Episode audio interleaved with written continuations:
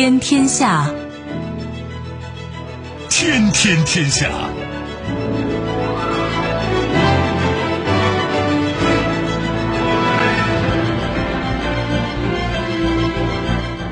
历史穿行者，新闻摆渡人，听众朋友大家好，您正在关注收听的是《天天天下》节目，我是夏萌，和我一起陪伴各位的还有本节目评论员重阳。今天是二零二一年的一月一号，转眼又是一年了，先跟大家问声好，祝各位节日愉快，感谢朋友们对我们节目一直以来的陪伴和关注。二零二零，我们一起走过，应该说这是不平凡的一年。这一年中，或许我们每个人都经历了太多，而在这一年当中，又有哪些事件让您印象深刻呢？今天我们不妨再回顾二零二零，盘点一下我们天天天下节目为大家提供的十大关键词。向各位蜻蜓 FM 的朋友问好，我是重阳啊。说着说着，新年就到了。其实像我们这样一些天天在做节目、在工作的人，有时候对，呃，时间的变化还不是那么敏感。但是新年毕竟到了，问大家一声新年好啊！只不过这个新年可能比较特殊吧，健康最重要啊！没事别乱跑，在家里听听我们的节目也不失为一个选择吧。和蜻蜓沟通了一下，那我们在蜻蜓的节目，比如说《重阳的世界观》第三季，还是有五折的机会。另外，十八将帅依然是八折。活动时间是二零二一年的一月一号到一月五号。顺便说一句啊，最新这几期《世界观》第三季都是在做一些盘点、观察和思考吧，对全球主要国家的力量谱系做一个观察和比量。另外，十八将帅呢是一个新尝试了，我从二战如云名将之中选择了十七位，另外给你留了一个名额。你觉得我还可以说说谁？随时告诉我，我们共同来完成这个节目。最后，再次祝你新年好，阖家幸福，万事如意。第一个关键词：疫情。啊，疫情啊，新冠疫情、新冠肺炎，啊，新冠病毒，都是一码事儿吧？这是我们人类二零二零年面对的非常大的一次挑战吧。当然，今天越来越多的科学家告诉我们，可能二零一九年它就已经出现了，就已经对人类形成这样或者那样的危害，只是可能我们并不在意，没有察觉。那在二零二零年，它终于大行其道，对整个人类发起了全面进攻。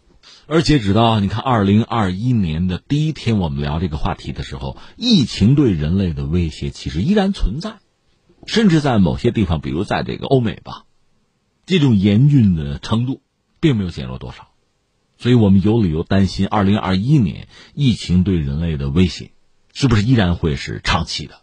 因为这个世界毕竟是被连通在一起啊，即使我们中国很好控制住了疫情，或者已经复产复工，疫情在其他国家、其他经济体肆虐，对我们来讲依然不是好消息。那关于疫情呢，我想扯这么几句。第一，我们要说呢，从历史上看，疫情对人类社会的影响一向是非常大的。一方面，它确实会造成一个公共的卫生危机，造成大量的人员患病甚至死亡，造成经济财产上巨大的损失吧。另一方面，特别是在全球化以后呢，疫情对于全球的产业链会产生一个非常复杂的影响。这就是以前全球化分工啊，全球化布局那个时代可能要至少按下一个暂停键吧。人们必须重新来编织自己的供应链。除此之外，从历史上看呢，疫情对于人、对于人心理的影响、心态的影响，对于精神世界、对于宗教、对一个国家的社会结构。都会产生这样那样的影响。那我们聊这个话题不可能面面俱到。我说一点哈，我个人感受比较深的是什么呢？因为这个时代让我们感受到越来越多的不确定性。就这个世界，包括未来啊，会向哪个方向走，对我们产生什么样的影响？有时候我们完全是不得而知。按照之前我们的习惯呢，我们手头有些资料、有些信息啊，我们能够非常轻松的推导出未来的样态。但是现在呢，以疫情为代表的这种。突如其来的不确定性告诉我们：你不要那么自信，你对未来的预测可能是非常浅薄的，可能是非常短视的。那由此带来一个问题，就是我们应该怎么办？这让我想起什么呢？想起阿尔法狗人工智能。你看，它和人下棋，我们知道最早不是战胜韩国那个围棋高手李世石吗？阿尔法狗呢，作为人工智能，它和人考虑问题的方法就不一样。因为我们人知道，对围棋嘛，我们的理解哲学呀，很厉害的。我们要有洞见，我们要高瞻远瞩。我们还特别会算计，计算能力又很强，这才可以成为围棋高手啊。我们的头脑里会有非常复杂的这个计算，它确实依赖于我们自己非常高超的这个记忆能力和计算能力。越是围棋高手，这方面能力越强，而且人家是有一套自己的哲学的。但是阿尔法狗很简单，应该这么说，他下每一手棋的时候，计算的是自己当前赢棋的概率，他是这样做决策。每个决策点呢都是独立的，就是当下我怎么做胜算最大。就当下最大的获胜概率，这个子儿落在哪儿，我就放在哪儿。或者我们这么理解说，他不用考虑未来啊，做好当下就是了。所以这里面确实有点颠覆的东西。以往我们讲一定要高瞻远瞩啊，人无远虑必有近忧啊。我们以前是这样讲，但是现在看来，有的时候，比如面对疫情或者阿尔法狗面对一个对手的时候，把当下这个事情做好，现在就是未来。你把现在做好了，你就有未来；现在做不好，你没有未来。说一个不太恰当的比喻，比如说中国应对疫情吧，我们在第一时间下决心，该封城封城，说封国有点过分啊，但是我们把该做的就做了，而且一下子就做到极致，就提到最高等级、最高档吗？很快控制住了疫情，下面你就想办法复产复工啊，经济恢复就不是问题。今年我们，呃，增长率怎么也是正数吧？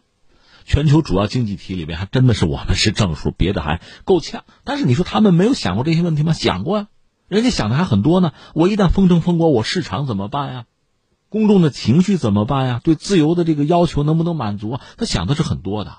最终的结果，口罩都没有戴，你就没有做好当下吧？我这么说，他们服不服气啊？没有做好当下，没有未来啊！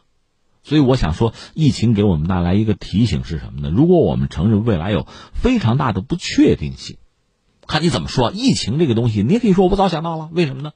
人口流动啊，人口这么快速的、频密的流动，如果说爆发疫情，它在全球流行也属正常吧？你要马后炮，你可以这样想啊。不过我们看还没有人敢托大这么说，所以我们说，面对非常多的不确定性的时候，你的高瞻远瞩，你对未来的所谓洞见，可能都会失灵。那么做好当下，做这种临机处置、临机决断的能力就变得非常重要。对个人、对家庭啊，对企业、对单位啊。甚至对于一个国家啊，整个人类啊，都面临这个问题，都面对巨大的不确定性的时候，这种能力就变得非常关键了。二零二一，这个能力我们得抓紧具备啊。第二个关键词：武汉。呃，武汉在二零二零年确实是让我们一个牵肠挂肚、肃然起敬、悲喜交加，是这样的一个名字。说到武汉，我的脑子里马上会。闪现出很多画面和很多概念吧，比如黄鹤楼啊、热干面呀，还有我们说的最多的那句“武汉加油”啊，火神山、雷神山，彻夜灯火辉煌的那个工地现场，和上千万网友的所谓“云监工”。我还记得有一张照片，就是两个工人嘛，都在赶工期啊，发生了摩擦，打起来了，后来又当着这帮网友的面握手言欢。我印象最深的还有一张照片，是几个女护士吧，像排成一队，有前后之分，后面的给前面的在系这个防护服吧，看上去让人很感动，像舞蹈一样，很柔弱的小女子要承担的是拯救一个城市，甚至保护一个民族的责任了。说到武汉，这确实是一个英雄的城市。所以我就在想，如果我们做一套节目，对二零二零做盘点，武汉我们一定要说一句，我们要对武汉的朋友表达我们的敬意，表达我们的感激，因为我们知道他们不容易。这就说到我们有一个节目的听众就在武汉，他去做了志愿者，甚至他还跑到机场当运二零，运载大量的这个抗疫的物资，赶到武汉的时候，他还有机会拍了照片发给我。他也说到，我们的节目在那个时刻也还能陪伴着他，我们因此感到荣幸，因为有了网络吧，我们的节目大家都可以听到，所以在这特别想向武汉的朋友问声好，新年好，不容易啊，谢谢你们。第三个关键词：中美。在二零二零年，中美关系总的来说不让人满意吧，不和谐。当从我们的视角看。有很多美国人，特别是美国的一些政客、决策层的一些人，做了很多让我们不满意的事情，也说了让我们很不喜欢听的话。你比如他们的国务卿蓬佩奥，在尼克松的那个图书馆就声称新冷战的开始。这个不但是我们中国人不爱听，你问问整个世界，包括大多数的美国人，谁爱听这样的话？就作为大国，我们更多的是应该给这个世界带来和平啊、繁荣啊、发展。在疫情爆发之后，大国应该成为整个世界、成为全人类的中流砥柱吧。不管说是疫苗的研发呀、啊抗疫物资的生产啊，稳定住全球经济，甚至推动了拉动全球经济走出低迷啊。咱们用网络词汇、用江湖词汇说，你得扛事儿啊。而这个时候甩锅呀、指责呀、制造对立呀，这不该是大国所为吗？不过很遗憾，在我们看来，他们做了。呃，当然，美国大选，美国大选当然也是个词儿，我们那时候在说啊，就是说拜登上台，如果和特朗普实现顺利和平的权力交接的话，那美国可能要进入另一个阶段，就拜登的时代。那么他的对华政策会怎么样？我们拭目以待吧。那个时间啊，就特朗普和拜登的交接点应该在一月二十号，还有一段时间会发生什么，我们不得而知，走着瞧吧。但总的来说呢，中美分别是全球的第二和第一大经济体。从经济规模上讲呢，全球范围内中美是最为接近了。但另一方面，我们要指出，就是全球的经济格局、经济版图有着巨大的不平衡和不平等。一个国家、一个经济体的基本面和货币在全球的地位应该是对应的，就是你这个国家的 GDP 占世界的比例和你这个货币的外汇交易额这个占比应该是对应吧。欧洲占到全球 GDP 能占到百分之十五点八。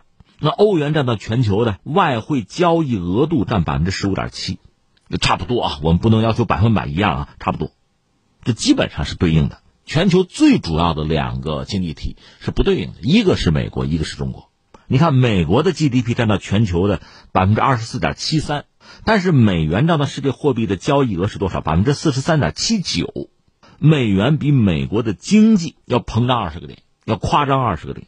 翻回来说，中国正好相反，中国的 GDP 占到全球，呃，到不到百分之十五的差不多吧。但是人民币占比是百分之一点九九，那人民币比中国经济是缩了或者弱了十三个点，这叫什么？这叫不公平。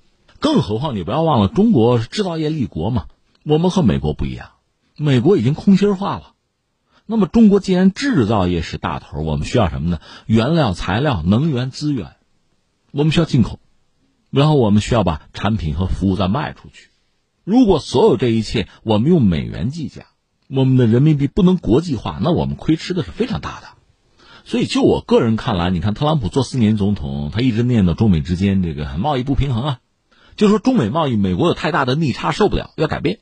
实际上，我觉得这里面有一个基本的问题是你计算的方法、统计的方法有问题。另外，把这个放在一边，真正的不平衡是什么呢？中国的 GDP 在全球的比例就占比呀，我们不说人均啊，就说这个总盘的这个绝对值和我们人民币在这个交易额度里面的占比，这才是真正的不平衡啊，这才是需要扭转的。如果按照对应的原则，比如刚才我们讲欧盟那个状况啊，那美国应该把它的美元的占比往下压二十个点，那中国可以涨十几个点。真正想理顺全球贸易，解决很多哈遗留的。积累起来的，对整个人类经济的困扰，这才是问题的关键。所以我相信，在未来相当长的时间，围绕着这个问题，会有一轮又一轮的博弈。而真正参加博弈的，绝不只是中美两方，只是美元和人民币，还会有其他很多角色。而当这些角色真正的发生，真正的舒张，真正也要实现自己的利益的话，我们看到的就应该是一个多极化的格局嘛。第四个关键词：脱贫攻坚。脱贫攻坚是二零二零年非常重要的一个关键词了。其实，在疫情肆虐的时候，当时从决策层向整个的这个社会、向全体的国民传递的信息就是：我们原定的目标不会推迟，我们会下决心完成我们既定的这个目标。当然，我相信在今年，应该是不是在上半年啊，我们会最终看到官方一个更准确吧、更权威的说法。我现在想说的是什么呢？第一。绝对贫困问题的解决意味着什么呢？意味着整个中国呀，这个人口的结构，当然不是年龄结构了啊，是收入结构，是阶层的结构，会发生根本性的变化。有一个词儿叫中产，那西方可能叫中产阶级，我们叫什么中等收入群体吧？它将会成为我们整个社会的一个中坚力量，它在我们人口比例之中会越来越多。那有一个说法说，现在我们这个中产大概是四亿嘛，那“十四五”之后，我们可能会达到八亿了。这当然一方面是个振奋人心的消息，是我们这么多年努力啊、拼搏的结果呀，就是要让大家富裕起来啊，现在富裕的人越来越多了，中产越来越多了，这当然是我们努力啊奋斗的一个结果。在这条路上，多少人废寝忘食，甚至有很多人牺牲了自己的利益啊、幸福啊乃至生命的，最终我们得到这样一个结果，当然是一个好事情。但是与此同时呢，新兴的中产，又作为一个阶层也好啊，作为在人口的比例之中占到相当的份额的这样一支力量，他们是前所未有的改变了我们。这个社会的结构，他们会有自己的诉求的。这个诉求既有，比如说，呃，在市场上的，对于产品和服务的，也有精神文化产品方面的呀。所以在经济社会、政治文化诸多领域，他们都会展现出越来越大的影响力。这是非常值得我们关注和研究的一个话题了。另外，说到这个脱贫攻坚，我还想到一个问题是什么呢？有脱贫，有没有富贫啊？富就是恢复的富啊。要不想再生波折、再生枝节。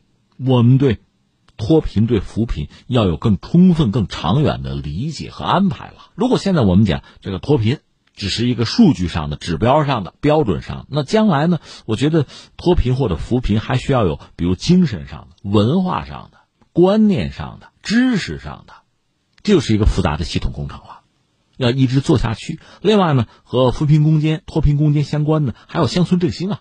我们的一个经济学家温铁军曾经有一个思路，也就是关于乡村振兴嘛。他把这个山水田林湖草啊，他的思考能不能把它最终是这个货币化，甚至用他们来锚定人民币，真正的促进国内的大循环，这又是一盘大棋，一篇大文章了。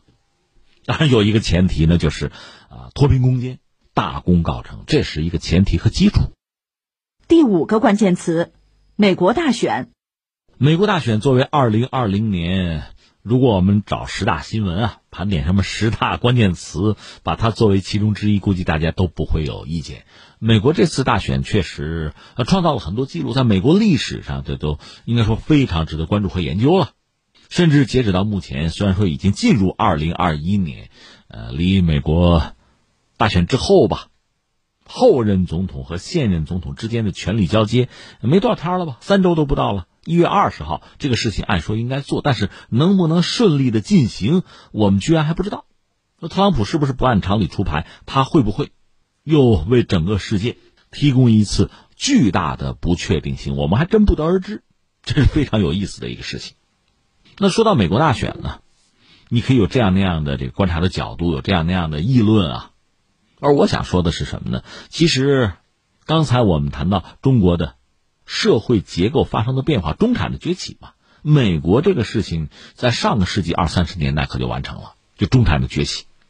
中产是整个社会稳定和发展的很关键的力量吧。但是最近看了一些研究美国社会的文章，也很感慨了。二零零八年对美国人来讲是一个坎儿，因为有次贷危机嘛。他那个次贷危机实际上成为席卷全球的一次金融风暴。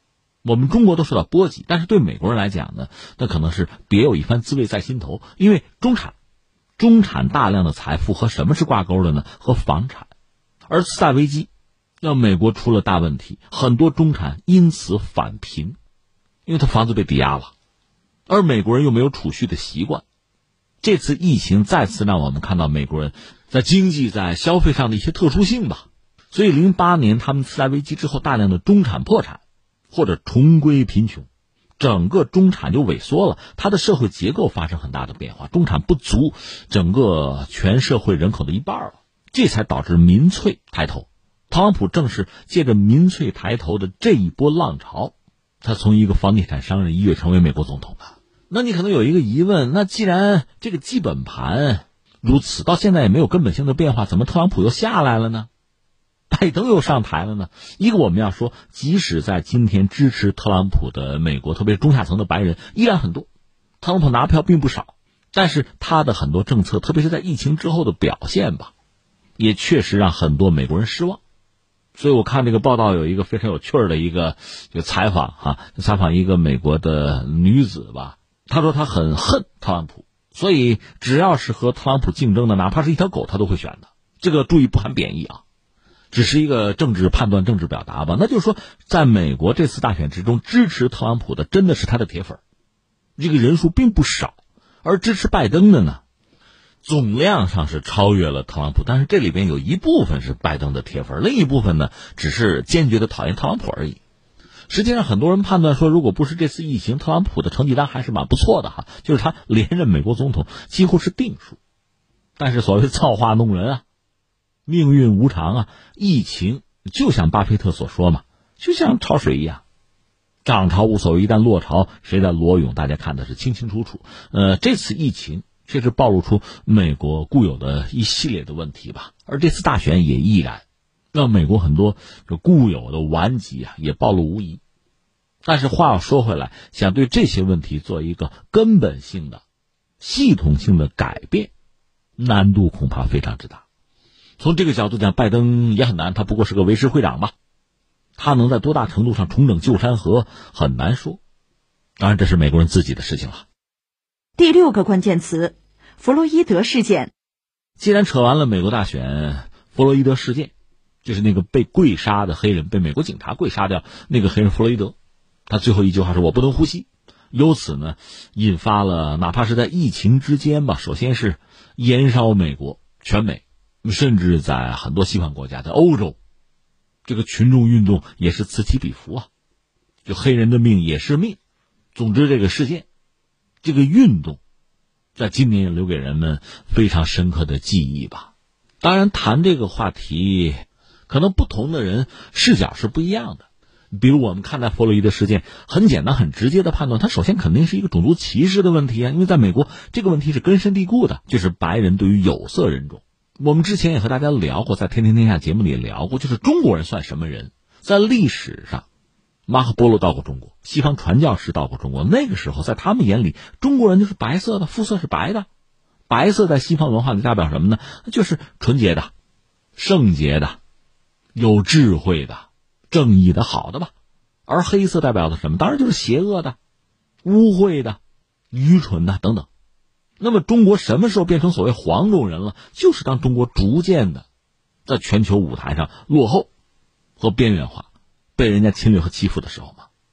这可以说是肤色的文化学的一个解释吧，放在一边不论啊。我们说，在美国社会，因为美国不是一个大熔炉吗？是多民族、多种族共存的一个社会吗？我们一直接受这个描述，美国人也以此为傲。但是实际上，如今我们看得很清楚，在美国，这种歧视、种族歧视、肤色歧视是非常之严重的。说起来也让人觉得不可思议。黑人，在美国社会里是非常独特的一个角色。你想，当年南北战争，就美国的内战和解放黑奴是有着最直接的关系啊。而且到了二战以后，以马丁·路德·金为代表吧，黑人的这个民权运动、平权运动。也是曾经风起云涌，所以在美国，我们说这个社会大熔炉里边吧，诸多的种族、诸多的有色人种之中，黑人争取自身权利的努力啊、斗争啊，似乎是最显而易见、力度最大，好像也是最有成效的。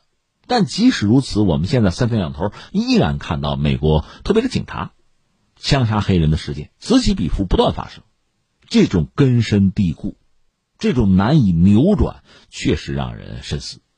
不过话说回来，这只是一个种族歧视问题吗？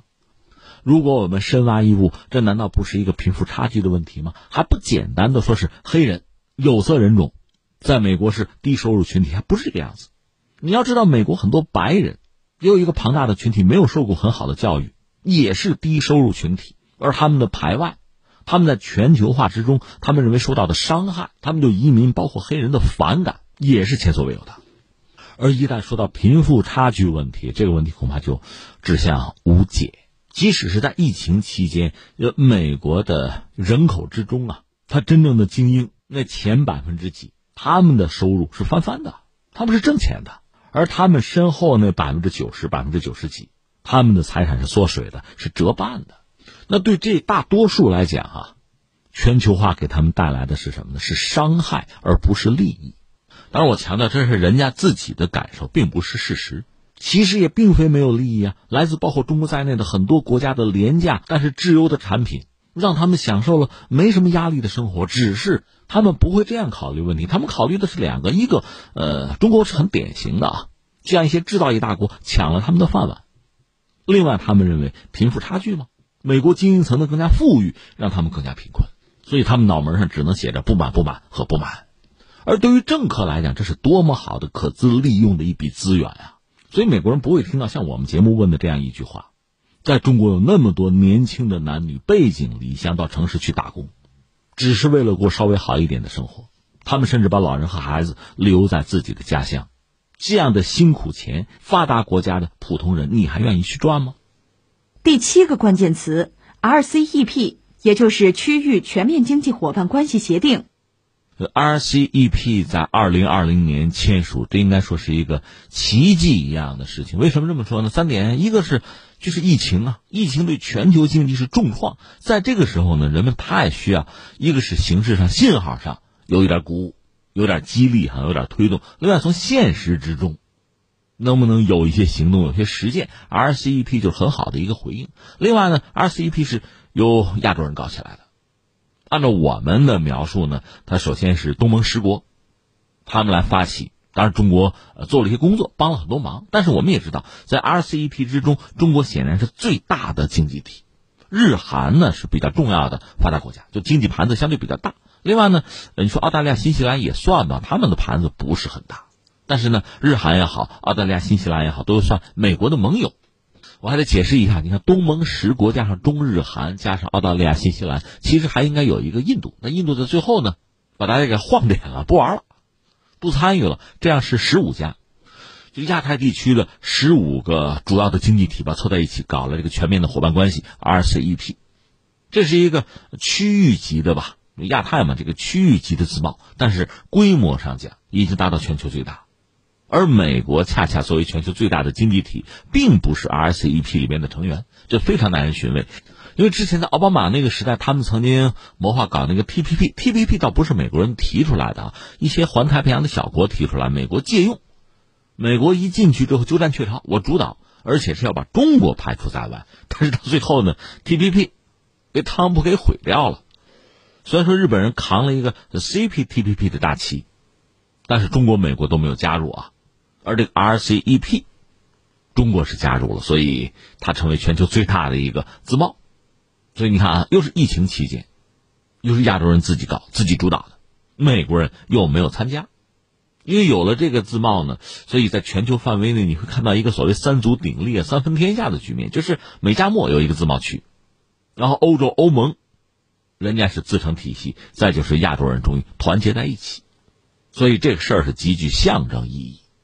当然，我们要说呢，RCEP 本身呢，它的成色呀，比起发达国家的自贸来讲，可能有所不足，它水平还不是最高。但是呢，在这个初级的平台上，中日韩也实现了自贸，所以这是一个非常好的开始。而且，这 RCEP 一直是在美国强烈的反对声中成立的。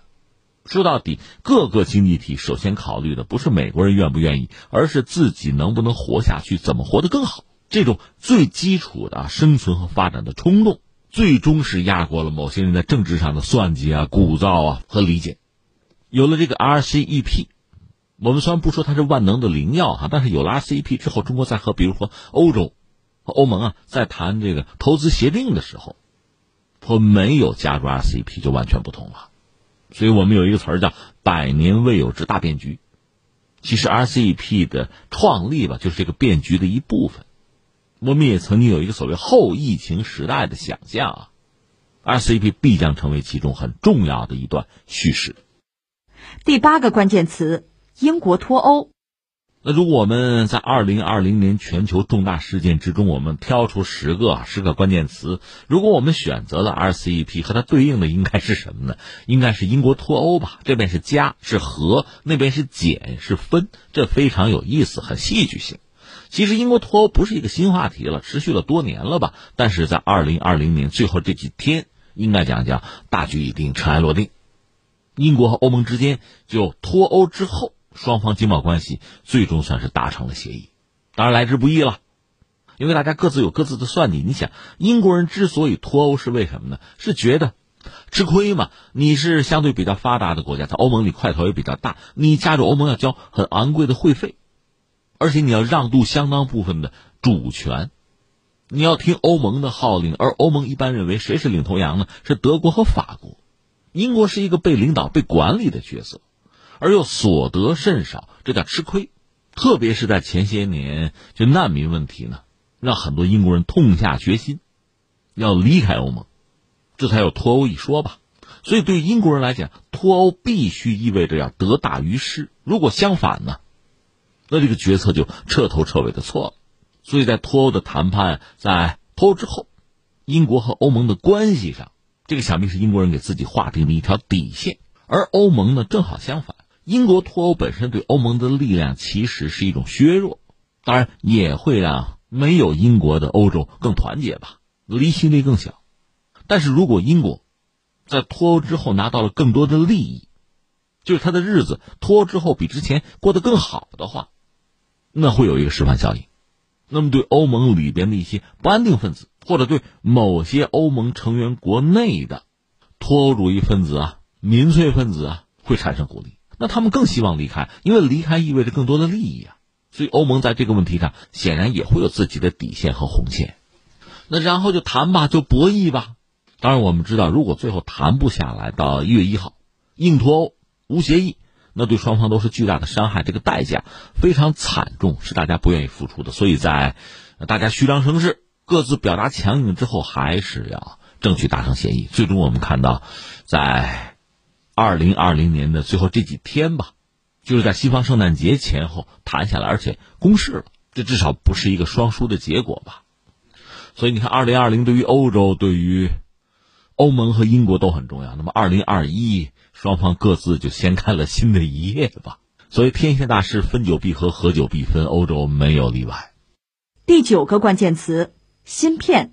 其实，二零二零年中国人在科技领域的成就啊，举世瞩目。我们叫上天下海啊，上天所谓可上九天揽月，嫦娥奔月啊，带回了将近两公斤的月球样本。我们也下五洋捉鳖了。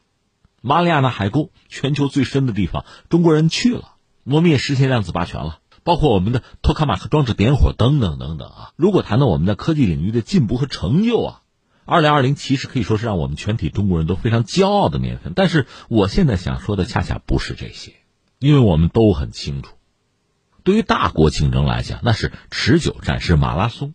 所以二零二零对我们来说，并不是斩将夺旗、大获全胜。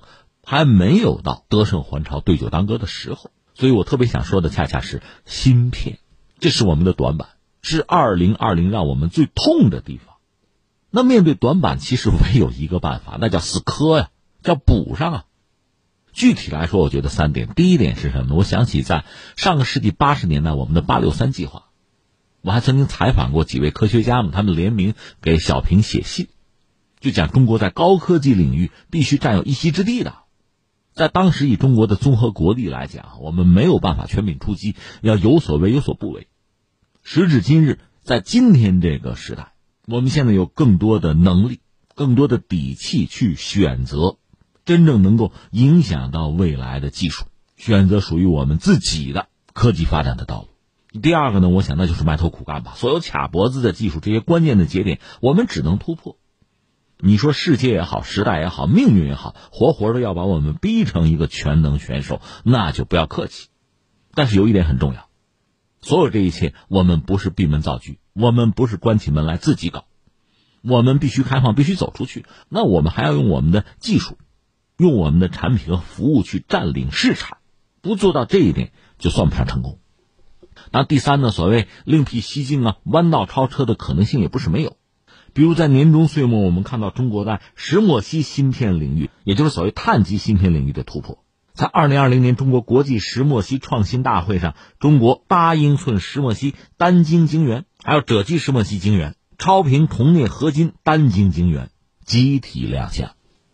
说到这儿，我忽然想起前两年流行的一句话，叫“未来已来”。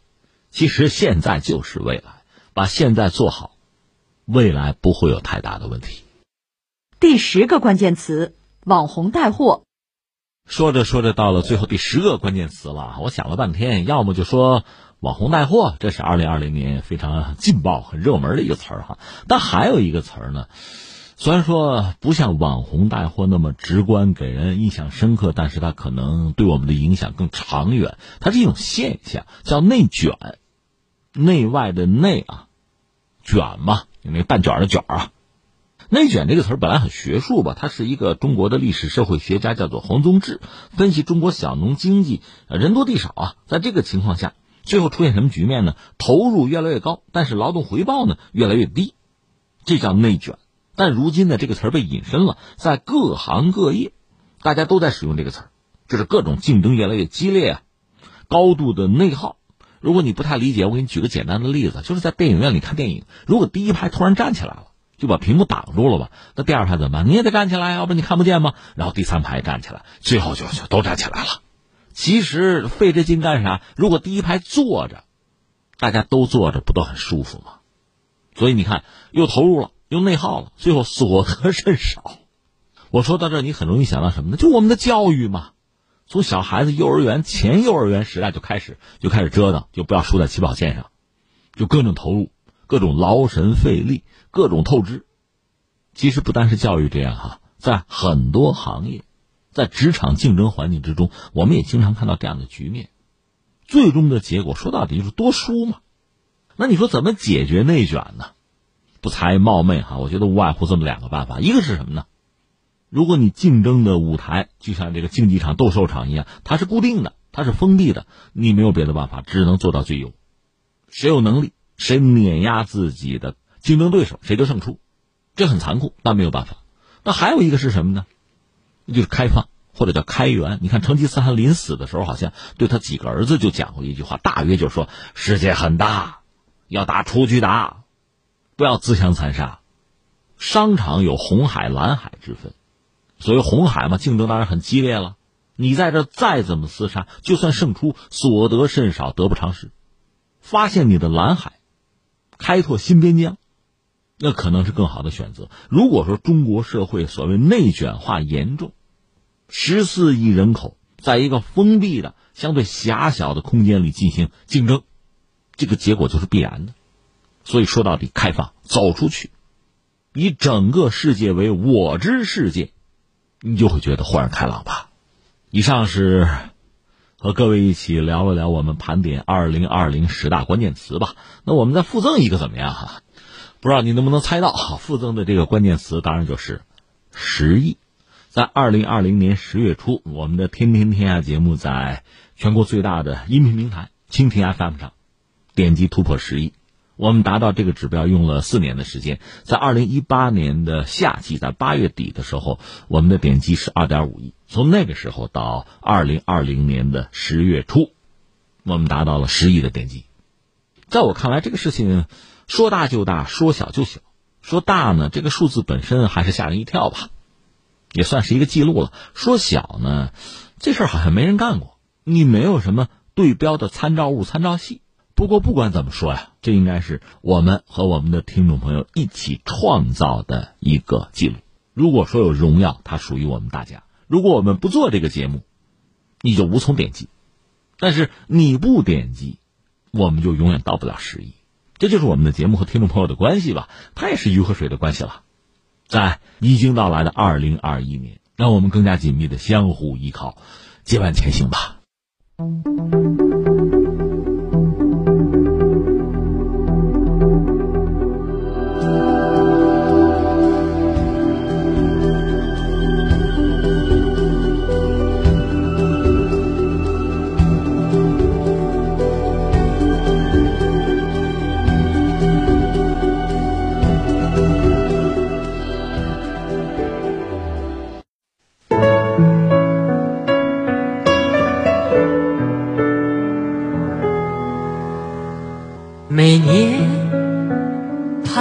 这一天，装满的是我所有思念。这一天是我家的庆典，不必烟花满天，只要和你见面。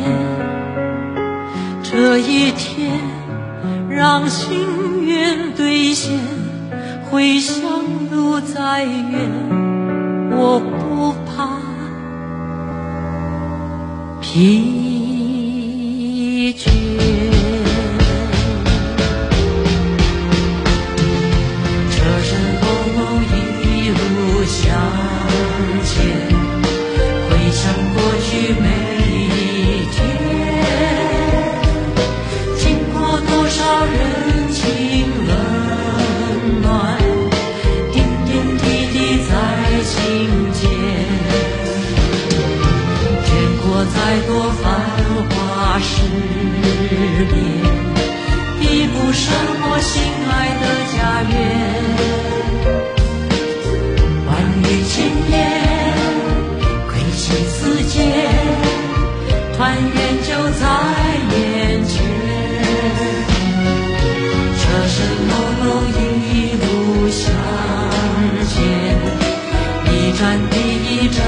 喜悦。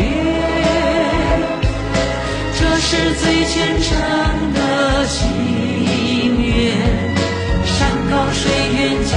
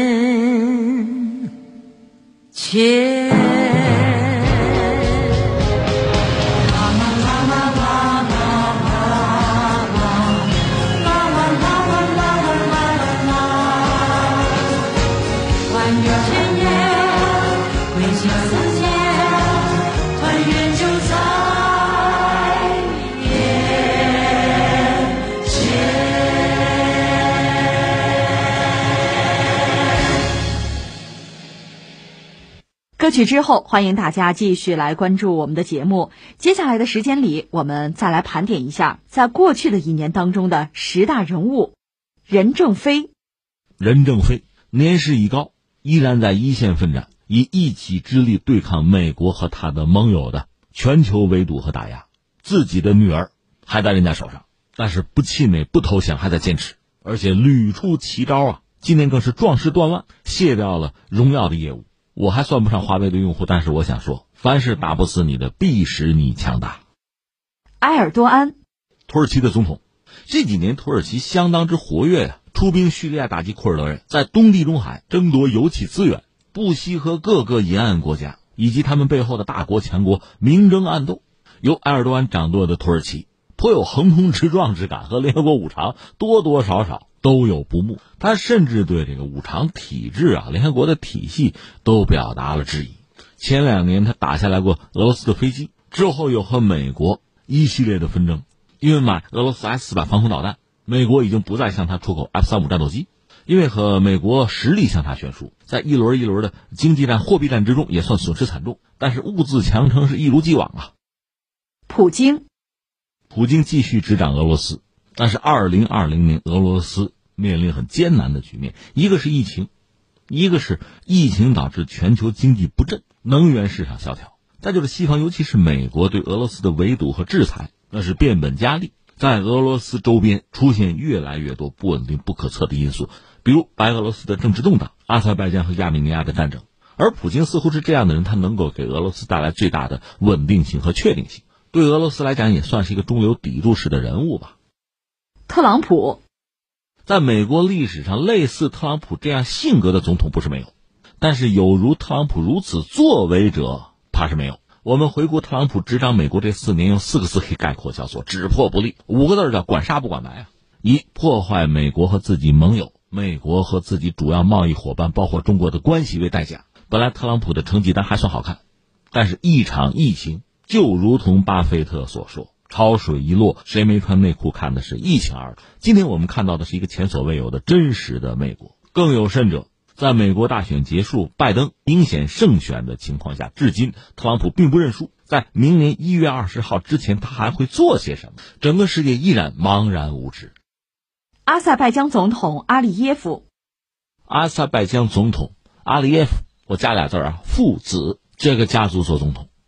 话说，一九九一年苏联解体，在苏联解体之前，阿塞拜疆和亚美尼亚就已然不睦，对纳卡地区展开争夺。纳卡名义上一直是阿塞拜疆的地盘啊，真正论实力，阿塞拜疆是略强于亚美尼亚。但是到了九三年、九四年，是亚美尼亚把阿塞拜疆按在地下摩擦，纳卡完成了事实上的独立。亚美尼亚还趁势占领了阿塞拜疆其他部分领土。阿塞拜疆叫大输特输啊！从一九九四年停火算起到今年二零二零年，阿塞拜疆基本上收回纳卡地区，二十六年的时间，阿里耶夫父子这叫卧薪尝胆。或者叫韬光养晦，最终是带领阿塞拜疆收复了失地，堪称猛人。乌合麒麟，一个年轻人画画的，画一些政治，包括国际政治题材的画作。本来是匡扶正义，反而激怒澳大利亚的总理莫里森，还导致一些西方国家站队。他那哪是画，他那是镜子，照妖镜啊！在这面镜子面前，很多西方国家一贯的道貌岸然的嘴脸被戳穿了。我觉得他捍卫了自由啊！正如疫情袭来。有西方人说不戴口罩是自由，那我戴口罩也是自由，更是自由吧。顺便我们就说到澳大利亚那位总理莫里森了，自己国家的军人犯下了反人类的恶行，我要是你，我得公开道歉，公开赔偿，我去海牙自首啊！你倒好，翻回来指责画家，指责中国，还忽悠一帮西方的兄弟给站队，你怎么敢？张桂梅就在。十几天前吧，十二月十三号，中宣部授予云南省丽江市华坪女子高级中学的党支部书记、校长张桂梅“时代楷模”称号。张桂梅做了什么？用一句话概括，她改变了很多农村贫困地区的女孩子们的命运。而他改变一个人，就可以影响到三代人。他改变了一千多个女孩的命运。关于他，我们的节目里曾经聊过。我现在想建议大家，对这样一个人。是可以拿一点时间关注的，你可以去网上查一查他的学校里给孩子们准备的女校的誓词，你可以看看对他的访谈，听一听他说过的那些质朴又直击人心的话。你也可以去找他的简历啊，来看一看，了解他的人生轨迹。这是一个非常普通的劳动者，但你要知道，整个中国发展到今天，正是无数这样的劳动者倾尽全力啊。他们应该得到我们的尊重，他们应该被我们永远的铭记。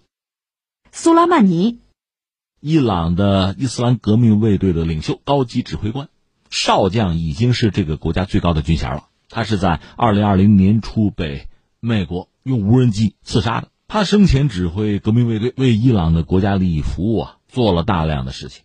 现在有些信息显示，俄罗斯之所以出兵叙利亚，是他亲自跑到克里姆林宫说服普京的结果。因为打击 IS，他实际上还和美国情报机构合作过。这个人的功过是非，当然需要伊朗人去评论了。不过我知道，就在今年伊朗的宣传画里，他已经上天堂了。马拉多纳，六十岁以球王的身份离开人类，离开世界。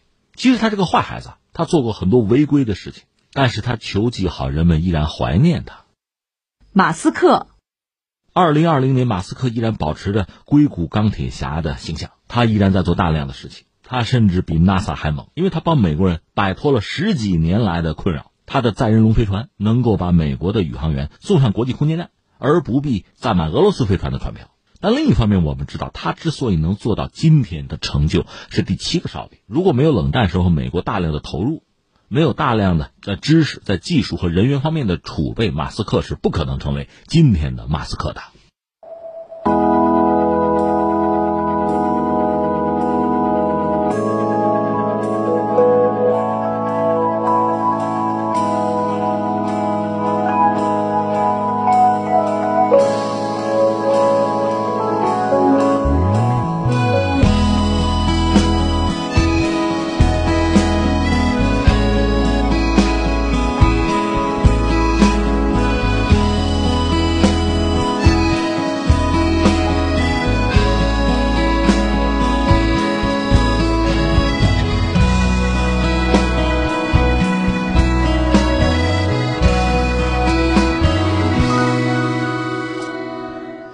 好，听众朋友，以上是今天节目的全部内容。最后还是要提醒您，收听我们的节目，您可以使用传统的收音机或者是手机，通过计时客户端、蜻蜓 FM、今日头条或者是企鹅 FM 搜索“天天天下”，就可以找到我们的节目。我们明天再会。